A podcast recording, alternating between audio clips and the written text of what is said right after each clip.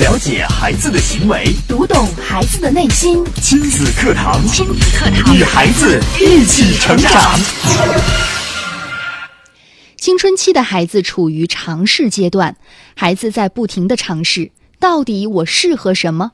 所以孩子很有可能今天有个想法，明天就否定这个想法。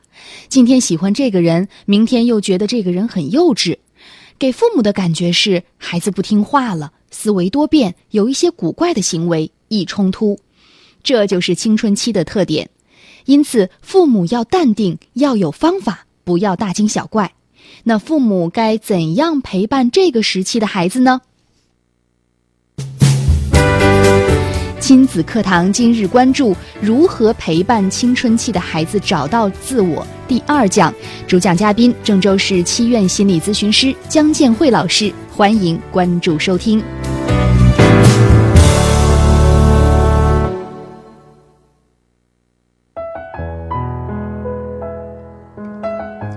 大家好，我是主持人吴化，欢迎您在每天上午的十点钟锁定 FM 九三一郑州经济广播收听亲子课堂。今天吴化为您邀请到郑州市七院心理咨询师江建慧老师带来的主题啊，是如何陪伴青春期的孩子找到自我。今天啊，我们来分享第二讲的内容，有请江老师。您好，江老师。吴化好，听众朋友大家好。嗯，这周呢，我们要继续分享关于青春期的主题了哈。那青春期的孩子啊，在父母的眼中啊，真的是不了解他们，不知道他们怎么想的。那可能在陪伴的过程当中，也会出现一些矛盾和问题。那么今天啊，我们要接着聊一聊如何陪伴青春期的孩子，并且帮助他们找到自我。嗯，呃，今天我们呢，呃，先通过一个。呃，一个情景哈，一个案例，我们来呃，就是来分析。那么在电视剧哈《家有儿女》中，大家可能都看过，嗯，呃，有这么一个一幕哈，嗯，当时夏东海和刘梅正在那儿呃坐在沙发上低头在那商量什么呢？然后他们的女儿小雪就走出来了，这个小雪就说：“爸妈，你看我漂亮吗？”嗯。当时夏东海和刘梅头都没抬，就说漂亮漂亮，就好像应付过去了。嗯，这个小雪就生气了，说你们太不在乎我了哈。嗯，然后一听语气，这不对呀，俩俩人就这才抬起头来，一看，这个小雪是，呃，穿了个小吊带儿，嗯，然后穿了个小白色的短裤，然后，呃，眼睛。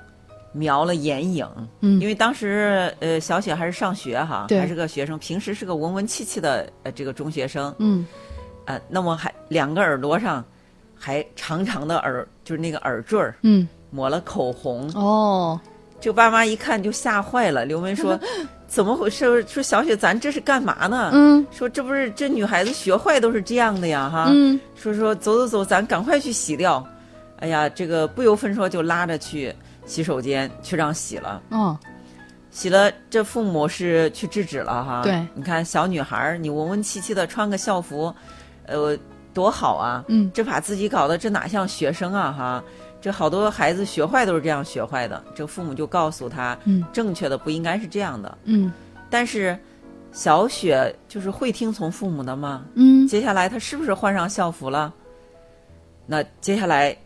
就是进入下一幕哈，嗯，这个小雪去找他的弟弟刘星，呃，这个商量了，嗯，说呃，这个我一个人身单力薄，爸妈都好像不把我当回事儿哈，嗯，咱俩一块儿，咱俩力量大，就是组成一个美丽二人组，好，两个人，一个染了红头发，一个染了黄头发，嗯，然后啊，穿的很夸张哈，然后在客厅里就把那个音乐。放的很大，又蹦又跳。其实这个就是这个，把上一次那个更夸大了，是吧？对对，人也变成两个人了，形式哦，哎，就是更激烈了。反叛，反叛。对，这时候父母就出来了，哎，嗯，夏东夏东海和刘梅出来之后，就是我们大家想想哈，这一次这个父母对孩子这样，本来都说他了不应该，但是孩子又拿出来更为过激了。啊，这个行为，嗯嗯，这个时候父母该怎么办呢？还有，为什么孩子哈会这么样呢？就这个这个小女孩儿这么注重自己的外貌，嗯在青春期的时候，呃，是什么原因让孩子这么注重自己的嗯这些爱打扮呀，哈，对自己的体型啊、外貌啊？哦，而且在青春期的时候，孩子们总是愿意去尝试曾经没有体验过的事情。嗯啊，可能昨天还是一个样很文气，但是第二天你会发现，这完全就不像是我家的孩子呀，就父母根本就没有办法接受。对，嗯，所以我们一开始就说，青春期的孩子他在尝试性阶段，嗯、对于小雪这个女孩儿，你看，嗯、女孩子哈，我们就感觉到青春期一个很大的变化，呃，就是就是对外，首先她可能是对外形的这个关注，嗯。呃，那有一天我这个呃，就是我弟媳妇儿哈，她就跟我说，就说她女儿哈，呃，我侄女儿说嗯最近就是。哎呀，觉得呃呃怎么变得特别爱打扮哈，然后就说那个不说别的哈，别的嗯平时也挺支持她的，就是打扮的漂漂亮亮的女孩子都没问题，但是最近就是说她那个裤腿儿，明明裤腿儿都很短了哈，就是穿小脚裤很短，嗯，然后非要还往上卷两这个卷卷个边儿就大冷天的，非要把那个哦。脚脖子对对对，给露出来，哦，然后就觉得挺奇怪，不冷吗？嗯，然后说他他他就不听，他在家不卷，他出门他就卷起来，然后我就说你就别管了哈，嗯因为这可能是好像我看了一些那个时尚杂志，是不是现在就有这些流行的时尚？对对。是这样吧？是的我 我也经常见哈，有一些就是挺时尚的年轻漂亮的小姑娘，啊，好像还挺多的，都是这样穿。但说实话，我自己都没有尝试过，可能是 也有一定的年龄的差距，我会觉得真的好冷啊。然后从这上说哈，实际上就是这个心理学的研究哈，就证实，呃，体型啊、容貌啊，对青少年有着非常重要的意义，特别是女孩子。嗯这可能就是青春期首先的，她就是开始关注我是谁，我是什么样的人，先对自己的体型一个关注，嗯外貌一个关注，特别是就我们社会文化哈嗯推崇的，你看都差不多都是那个标准儿。呃，窈窕淑女，君子好逑。嗯就说我们得苗条吧，高挑，然后呃，大眼睛、双眼皮儿，嗯小嘴巴、瓜子儿脸，呃，然后这个小小细腰、大长腿，哦，呃，特别是在广告里啊，什么电视剧里啊，嗯呃，就是这个媒体里出现的哈，嗯这个美女，嗯基本上都是这样的。对，所以说，这个青春期的孩子，当他开始就他开始特别关注自己了，嗯。就我是一个什么样的人，我要成为一个什么样的人。嗯。由于受到这些影响，他就会去模仿，是，会去尝试。嗯。那么这个小雪就开始青春期来了，就开始尝试了。嗯。好，我看到就是因为爱美嘛哈，有人就是抹上眼影啊，涂上口红啊，啊、戴上饰品呀、那是那是一种美丽啊、对。那我也想试一试，于是他就把自己打扮了一番，想给父母看。嗯但是这个时候父母不接受，就觉得这和我们的价值观不一样啊。对啊，你你现在是学生，学生就应该是呃穿的像学生的样子，嗯嗯，父母接受不了，啊、父母接受不了。嗯所以，嗯、这个时期哈，就是孩子呢，他他在寻找、在尝试是干什么呢？哈，就这个青春期，他自我发展有什么特点？嗯啊、他这个特点，我们来，哎、我们来探讨一下。一个呢，就是，呃，就是他要探索，他要去发现，哎、发现这个，呃，我就是我是什么样的，啊、对我是谁产生思考，但是有时候他会产生怀疑，因为他不确定，他这是不一致的。然后呢，这个时期的孩子，他还会有，就是这个真实的自我和理想的自我。嗯什么叫呃真实的自我？就是现在的我，理想的自我是他想要达到、想要成为的那种人。嗯呃，然后就跟这个，我们还拿小雪来做例子哈。小雪就觉得我应该哎、成为一个很漂亮的，呃形象上非常好的一个人，所以说他会去尝试啊、去用去打扮自己、化妆啊，用饰品啊。那么当这种哈这种真实的自我和理想的自我如果差距太大的时候哈，嗯。呃，比如说，人们认为美女都是大眼睛、双眼皮儿，嗯。呃，小嘴巴，都是高挑的。对，当这个一个女孩儿，她觉得我又是小眼睛，我又是大脸盘儿哈，哦。我又长得很胖，嗯，可能和理想的呃那种自我的状态差距非常大的时候，对对，就容易引起啊、这个自卑感嗯。或者是失败感。嗯这个孩子一个是情绪上就容易抑郁，嗯，产生抑郁。你看我怎么这么丑啊？哦啊，我怎么我不被认可呀？所以说，这也可以理解为什么有一些人会通过整形啊，哈，通过化妆还好，因为化妆是你自己就可以达到哈，你自己可以哎，呃，你要通过整形的话，可能就要呃，就是你要承担风险，嗯对，但是可能都是为了找到这么一个完美的自我，嗯就是我想要我的标准儿，我想要成为的那样的人。嗯所以，呃，这个时期呢，就是它会产生就是一种紊乱。哎呀，我我真正的我和我想成为的那种人是不一样的，所以内心是不安的。那么就会矛盾，自我矛盾，嗯所以他就会多变。他今天想这样，哎、就是今天想成为这样的人，是，可能明天他又想成为另外一个人，另外一样的、嗯啊，可能是在事业上特别成功，女强人，像杨澜那样是吧？嗯又美丽又成功，啊，可能他就会这个呃不停的变化，不停的去尝试，尝试多种角色。嗯嗯、那么多种的角色呢？你看我们，比如说我们本身人就是我们就有多种角色，是和父母在一块儿的时候，我们可能是子女，啊，和老师在一块儿的时候，我们是学生；和同学在一块儿的时候，我们是好朋友，嗯。啊，和这个嗯、和恋人在一块儿的时候，哈，嗯我们可能是一个呃小小小很就是小鸟依人的那样的哎，角色，对对对，很嗯。很娇很娇小可爱啊，这样子的，都是不同的角色。对，所以说，在这么多的角色里，哈，对于青春期的孩子来说，他突然意识到自己要去要有很多的角色，嗯还是不一样的。嗯怎么样达到一个统一的状态，就让他成为，其实最终是成为自我。嗯所以，呃，最终哈，最终是就是这些多重角色来自我整合，嗯整合之后达到一种自尊，就是他觉得自己是有价值的，我是有自尊的，嗯我是我是值得别人尊重的。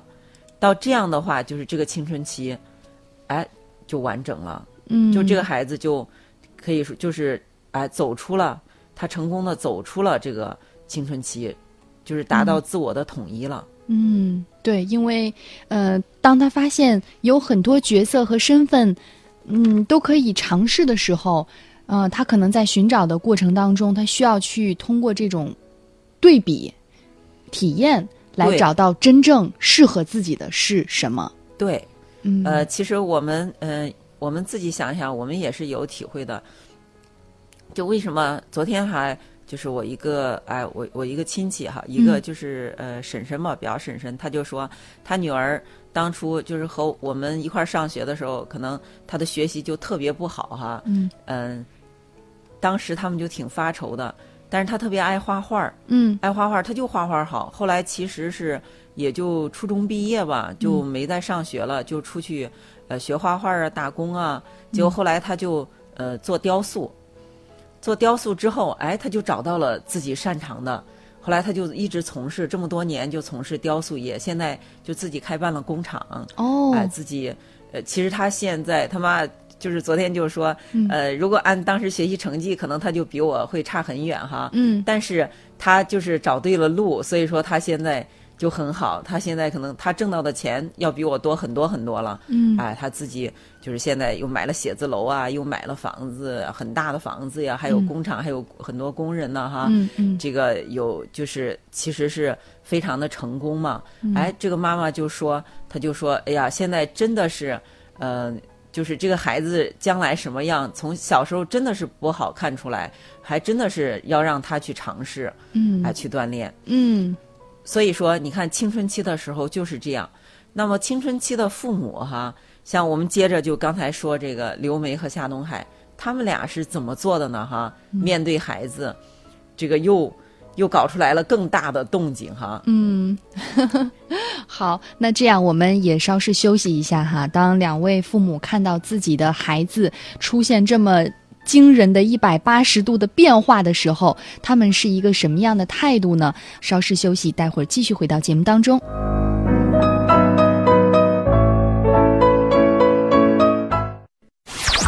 了解孩子的行为，读懂孩子的内心。亲子课堂，亲子课堂，与孩子一起成长。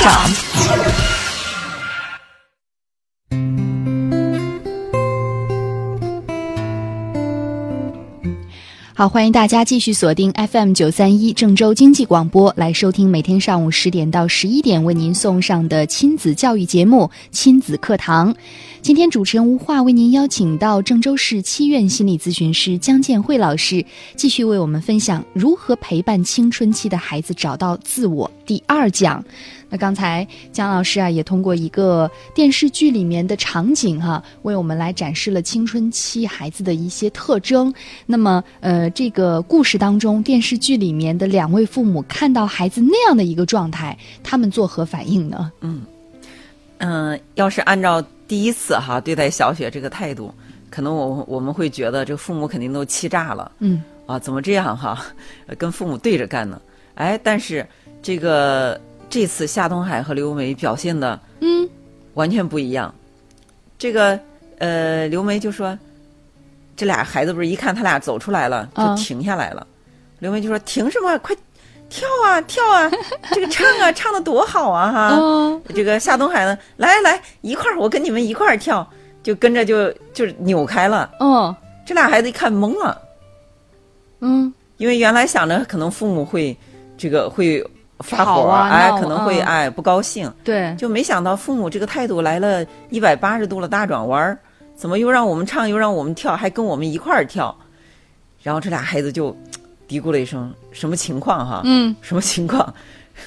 然后说：“哼，看吧，接下来肯定肯定不会有啥好事儿，他们还会变的。”对然后结果呢，这个呃呃夏东海就说：“哎呀，孩子们呢，我要向你们郑重的宣布一个消息。哦这个呃，当时小雪就说：‘你看咋样？肯定该说制制裁我们俩的这个事儿了。’嗯呃，孩子还这样想哈。但是这个哎，刘梅说的是我们就是已经给你们的校长，就我和你们的爸爸给校长写了一封信，写了一封什么信呢？嗯就是我们建议你们校长每就是每个星期有一天为这个非就是不是非呃校服日，哦，就是建议你们可以穿自己的衣服，把自己打扮的打扮的美美的、帅帅的嗯啊。第二个是你们的爸爸给你们的校长写了一封信，建议就是你们学校举办一次嗯这个服装设计表演哦大赛，嗯然后充分发挥你们的想象力和创造力。嗯呀，这两个孩子一听，就扑到爸爸妈妈怀里去了。嗯哎呀，说爸妈，呃，好，你们太好了。嗯。哎，你看，这简直就是一下子本来是对立的，嗯，然后就因为父母态度的转变，就和孩子站在了统一战线上。对，嗯呃，所以青春期的孩子他怎么样就哎，其实是这个原来跟父母父母对立了，怎么就扑到父母怀里去了，就认可父认同父母了哈。嗯哎，这就是父母呃尊重了孩子。好，孩子，我我们知道你们有什么想法，你不是想这个哎、想展示自己吗？嗯哎，展示自己行，给你们校长写封信，你们可以有一哎、建议有一天你们穿自己的衣服，嗯天天穿校服挺闷的哈。嗯嗯啊，然后还搞一个服装设计、服装表演的时候，那你完全可以是吧？对你可以呃，就是把一些饰品啊或者化妆啊，你都可以用，因为是在舞台上。所以说，通过这个，哎，让孩子觉得他的想法得到了认可，是得到了父母的认同，并且父母要帮他去实现。嗯哎，这就是一个人当他呃他理想中的自我是吧？要在这个现实中被支持、被实现的时候，他就获得了一种满足，嗯获得了一种尊重，他觉得是被父母尊重，所以说他就哎认同父母了。对。其实想一想哈，嗯，父母要做的也并没有那么难。就是当青春期的孩子出现了与你的想法不一样的时候，先不要急着去否定他，对，哎，先尝试着去跟他聊聊天，像朋友一样聊聊天，听一听他的心声对，啊。也许孩子就是为了用这种方式刺激你一下，看看你作何反应。呃，孩子因为实际上他哎，对他本身他是要来就是要尝试，嗯。其实他呃根源性他是要通过尝试来找到自我，但是如果你遏制了他，就跟一开始是吧？嗯。哎，你哎你你不让他继续下去，他便会迸发出更大的、更翻倍的能量，对，就是来和你对立，来和你对着干。呃，那么父母要做的只有是，就是你要去啊，你要去支持你的孩子，你要你要知道他想做什么，他现在是尝试，我要给你一个渠道，我要实现你的心愿。但是父母，你看他们在做这个事儿的时候，他给孩子做出了一种什么样的榜样呢？我给你们校长写封信，我要去征求校长的同意，然后呢，呃，就是说拿出来一天作为校服日，还有。呃，就是为你们争取一次这个机会，是在舞台的表演哈。嗯哎，就是我们通过社会允许的这个方式，嗯你实现你们的心愿嗯，是吧？是，啊。实际上，这也是父母，也就是说，呃，言传身教，这叫身教。哎，我用我们的做法，一个是我支持你们，另外一个我要告诉你们，我们可以通过一些社会允许的规则来达到我们自己的满的需求。嗯。对这个电视剧这个情节啊，确实给我们父母一些思考，还有引导哈。那刚才姜老师说到了青春期自我发展的他们的一些特点哈，嗯呃，接下来也请再给我们多分析一下，比如说青春期的男孩和女孩在寻找自我的过程当中，还有他们青春期的反应一样吗？嗯，我们该如何帮助孩子建立自我或者自尊呢？嗯呃，那么男孩子和女孩子还是有差别的。嗯，呃，我们会发现，就是女孩子对这个对外外形啊、容貌啊、哈啊、这一块儿可能是表现的，就是特别的关注。但是对于男孩子来说，就是他更关注的是，就是要自我价值，就建立一种，就是建立在他们的能力之上。我更有能力，这个孩子，哎、嗯比如说我在团队里，我当了班长啊。呃，我在球队里，我当了队长啊，哎、我能就是我能做很多事儿啊，嗯大家都很佩服我呀，大家都很听我的呀，很支持我呀，哎、我的人际关系很好啊。嗯当然了，这男孩子、女孩子都希望这样哈，对但是相对来说，嗯，可能男孩子对于能力的这个关注更多，女孩子哎、对于自己这个呃自己这个外形容貌，哎、嗯嗯外在这个关注会比较多一些。嗯，其实男孩子在这个时期更更需要你的一些认可和尊重，就是自我空间的这个尊重。对对，那么就是呃，因为这个青春期的任务哈，青春期这个呃心理学家埃里克森他就提出了是同一性。如果你找到了这个同一性，呃呃，然后这个青春期就是完整的。那么它紊乱了之后，就会出现问题。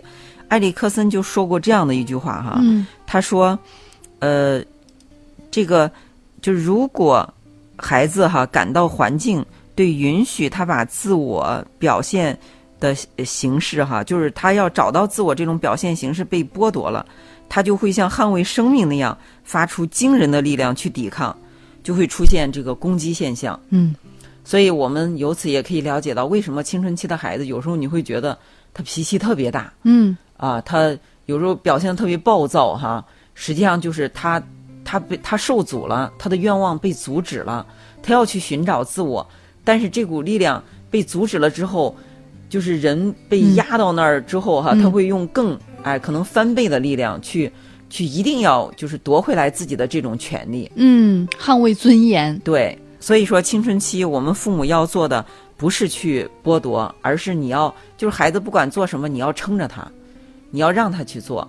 当时，嗯对对，我们的就是那个《当孩子不听话时》这本书中也有这个情景哈，嗯就是这个心理学家周正教授嘛，他也提出了，就是他会怎么做哈，遇到这种事儿。嗯，当然，他说的是，就是呃，如果是我，我会，我会我自己也会搞一个眼影，我也会抹抹上眼影，把这个睫毛卷得更长，也穿个吊带儿，哦就是跟女儿打扮的比女儿打扮的还要夸张。嗯走，小雪，咱俩去这个二七塔那儿那一片儿转一圈儿，就是这个哎街头最热闹的地方，走，咱去转一圈儿。哎，转一圈儿之后，就是我们想想会怎么样哈？他女儿就是你要是你一个当妈的。好像是这个四五十岁了，跟着女儿，你也是化妆的很妖娆哈，去、嗯这个会怎么样？谁先提出来让回家，那肯定是孩子，是吧？太没面子了吧？对对对，所以说，哎，如果你真的是我撑着你好，我陪着你，嗯，那么可能孩子最终，呃，他的能量得到了释放。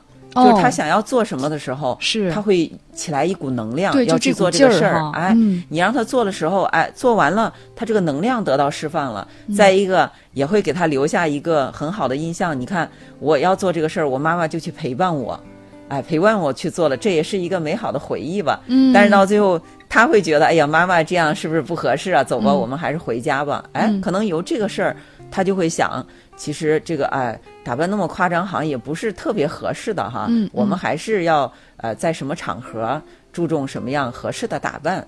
嗯，同一性哈，先尝试跟孩子做同样的事情，站在一起哈。对，那么统一性就是什么？就是孩子结合他自己呃所所有经历过的东西哈，呃以前的、现在的，还有他想的，他的呃，就是他要整合这样的呃各种选择，做最后就做出来一种决定。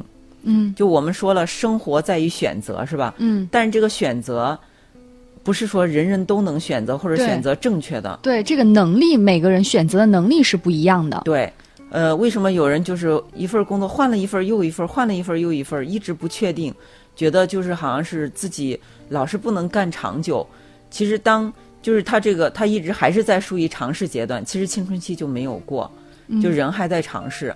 所以说，如果是找到统一性的时候，就是我们一个是敢于去啊、选择，然后这个选择是正确的，就是说我的选择和我对我自己的评价和社会对我的评价对我的认可是一致的，嗯这个就是找到呃自这个青春期的自我同一性了。嗯，所以这个青春期的自我同一性，或者说青春期的时间，并不是仅仅固定在那么十几二十岁。那么这个时期嗯如果发展不好，很可能就是你到嗯成年，成年之后你其实还是在处于这个啊，你心理状态还是处于嗯这个时期，就是可能一直都在寻找。对。嗯，所所以说，陪伴青春期的孩子找到自我是非常重要的哈。嗯，好，感谢姜老师的精彩分享。嗯、我们也稍事休息。如果说您在听节目的时候有任何的感受，或者您家就有青春期的孩子遇到了类似的问题，也欢迎大家通过以下的两种方式参与进节目互动。新浪微博，您可以关注“迪兰路言亲子课堂”，在今天的话题帖后跟帖留言。微信平台添加我们的公众号“亲子百科”，亲子百科，百是千百的百，课是课堂的课，加关注，直接留言互动就可以了。精准化服务，全媒体传播。九三一郑州经济广播，听见郑州每一刻。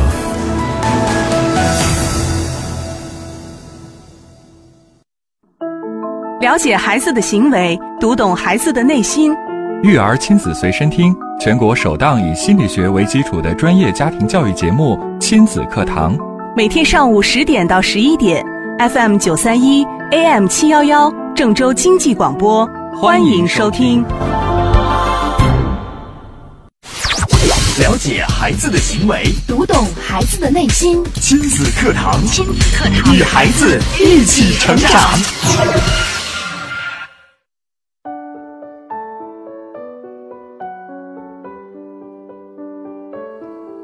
欢迎大家继续锁定 FM 九三一收听亲子课堂节目。您除了在每天上午的十点钟锁定广播频率 FM 九三一听到亲子课堂之外，智能手机用户还可以下载蜻蜓 FM 客户端，搜索九三一，您就可以找到我们全天节目的一个这个节目表。然后关注完之后呢，每天上午这个时间点就可以在手机上移动式的收听我们的节目，还可以听到头一天的重播内容。如果说您想听到亲子课堂的往期录音，还可以下载喜马拉雅客户端，搜索“亲子课堂”，找到往期的节目精华版的录音，收听非常的方便。那么在节目直播的过程当中啊，如果说您遇到了亲子教育、两性情感方面的问题，也可以随时把您的问题发送过来。我们的微信就是亲子百科，在微信公众号处搜索添加“亲子百科”，百事千百的百，课是课堂的课，直接可以与我们取得互动。那么今天呢，无话为您邀请到郑州市七院江建慧老师带来如何陪伴青春期的孩子找到自我，这是第二讲了哈。我们看到微信当中有一些朋友发来了问题，健康是福说，我家男孩十七岁，现在买了新衣服鞋子。穿一段时间再买新的，就只穿新的，以前买的就不穿了。遇到了这样的一个问题，这也是我们刚才说到青春期的孩子一大特征啊，关注自自我的这个外在形象。对，呃，这个问题的解决办法哈、就是你要把孩子的服装费给他固定下来，啊、比如说每个月或者每个季度就是多少钱，让他自己来支配。那么他，呃，他只要是在他支配范围之内，他会考虑我用这些钱，我买买多少衣服，买多少鞋子，对吧？啊、可能买不了那么多，那我就得，我就得，我就还得穿呀，我我得换着穿。所以说，呃，这样就让他自己管理自己，我们就不用去管了。他他不想穿，他他只要愿意，哎，不管他。嗯，呃，但是如果他们从小就没有这样零花钱的一个约定，或者是服装费啊、学杂费没有的话，嗯、突然这样去跟孩子讲签订这个契约，会不会遇到一些问题？那就和孩子孩子商量嘛，嗯啊，孩子，这个啊，我们你像我们的工资每个月都是固定的，是吧？每个月发多少工资，我们家的这个支出也是固定的，哎，我们都是都有都要有一个度。那么，呃，就是我们来算一算，你自己算一算，你可以这样，你大概需要每个季度需要多少服装费，啊，然后他说一个数，你给他，你把之前你也给他算一下，嗯大概和他算出来差不多，好，我们就可以定下来。定下来之后，啊、这个这个钱。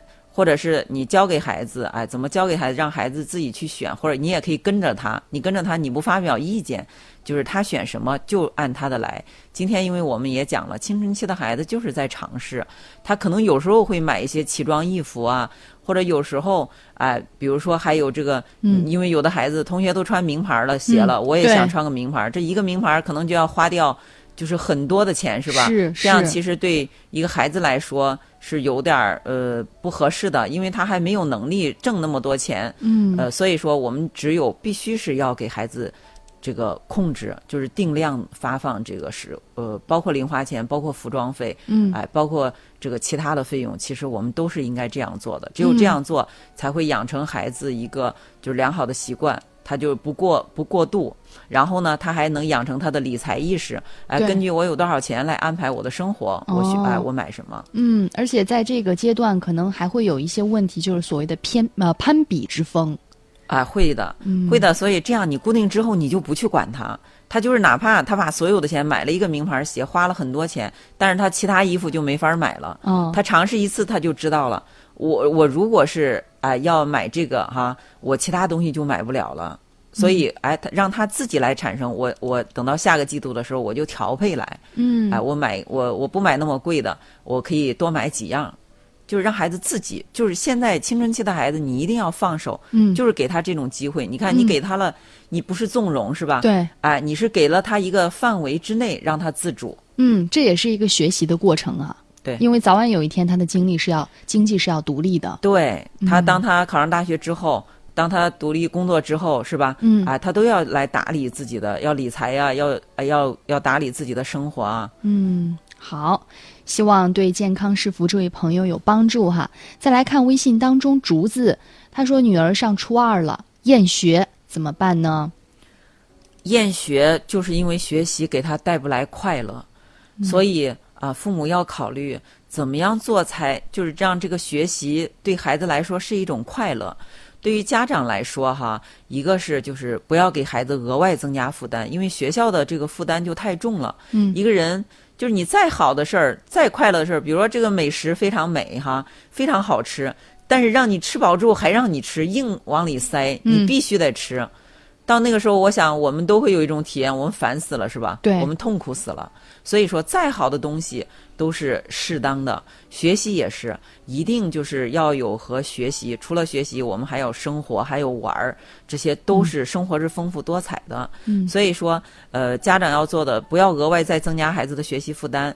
回家之后，其实就是鼓励孩子玩儿和家庭的交流、交朋友，嗯哎、发展兴趣是这些，让孩子哎，让孩子从那个学习的疲惫里、状态里脱离出来，嗯哎，能轻松、彻底的放松下来。你越这样，这个放松做得越好，孩子越不会厌学，越容易就是以更好的状态、更高的效率投入到学习中去。嗯，如果生活当中，比如说我们吧，嗯，家长都要上班嘛，如果除了上班还是上班，没有自己的一点点的放松时间，我们也会受不了的。对，嗯，互相来换位思考一下哈，多替孩子们来着想。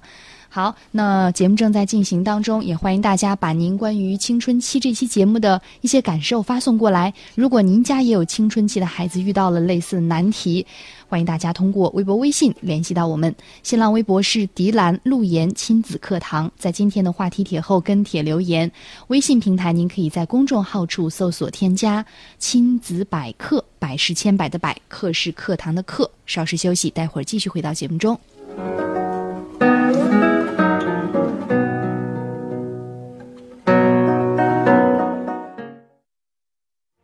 眠、精神疾病患者的福音。北京刘老中医和梁医生抵达郑州新华中医院，常年受失眠、抑郁症、精神疾病困扰的患者，可拨打六六六幺八零零五报名预约。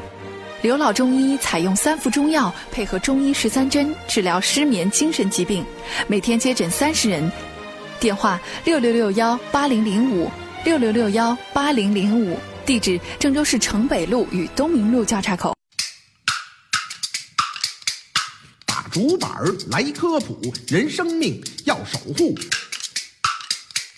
火灾起，怕烟熏，口鼻捂住湿毛巾，身上起火，地上滚，不乘电梯往下奔，阳台滑下捆绳索，盲目跳楼会伤身。下暴雨，泥石流，危险之地是下游，逃离别顺沟底走，横向快爬上山头。野外宿营不选沟，进山一定看气候。遇地震莫心慌，远离外墙和门窗，桌子床下家具旁，相对安全可躲藏。地震过后再撤离，莫贪财物回危房。下雨天防雷击，树木金属要远离，空旷野外无处避，双脚并拢是第一。下蹲低头手抱膝，切记不可打手机，防患危险于未然。祝愿人人都平安，生命安全重于泰山。了解孩子的行为，读懂孩子的内心。亲子课堂，亲子课堂与孩子一起成长。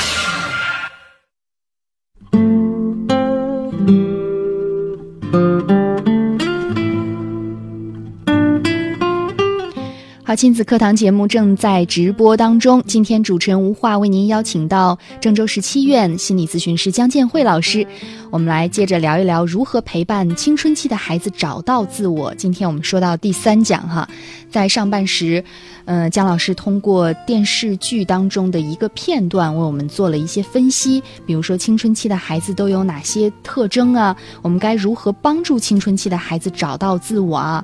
包括嗯、青春期的孩子找到自我的这个重要性。那么最后也想请姜老师再来补充一下，比如说这个家有青春期的孩子，我们作为父母的该如何做一些自我的调整呢？嗯呃，那么我想首先哈，请这个听广播的父母朋友哈，嗯你们先呃，就是自己今天听了一个，就是这听两期了哈，嗯关于青春期如何找到找到自我。那么你现在就是属于是青春期，就是发展良好的状态吗？我们说这个自我认同哈，它有个有个标准儿。就是它叫一个是个性化，一个是亲近感。那么个性化这里包括两条，一个就是呃自我张扬，它叫做它是你就是一个人具有一种表达观点的能力，嗯就是我我我自己有观点，我能表达出来。那么还有独特性，独特性就是他用自己的方式和别人不同的方式来表达嗯这个沟通方式的不同，那么他有他自己的独特性，这属于一个维度。那么亲近感是什么哈？一个就是共鸣，对他人的观点比较敏感，并且表示尊重。第二个叫渗透性，就是对他人的观点是持开放性的。嗯，所以我想就把这个哈，我们父母，呃，你你把这个自我认同，你先做到。说得好，呃，你就你就知道了，你对你的孩子是吧，也是啊，你允许你的孩子表达他的独特性、他的观点，然后呢，哎、你你对他也是敏感的，知道他有什么需要，你对他是尊重的，嗯。你对他的观点是持开放性的，嗯，允许怎么说叫求同存异。是，啊、允许他存在的，允许和你不一样。嗯，好，这是对于家长的要求哈。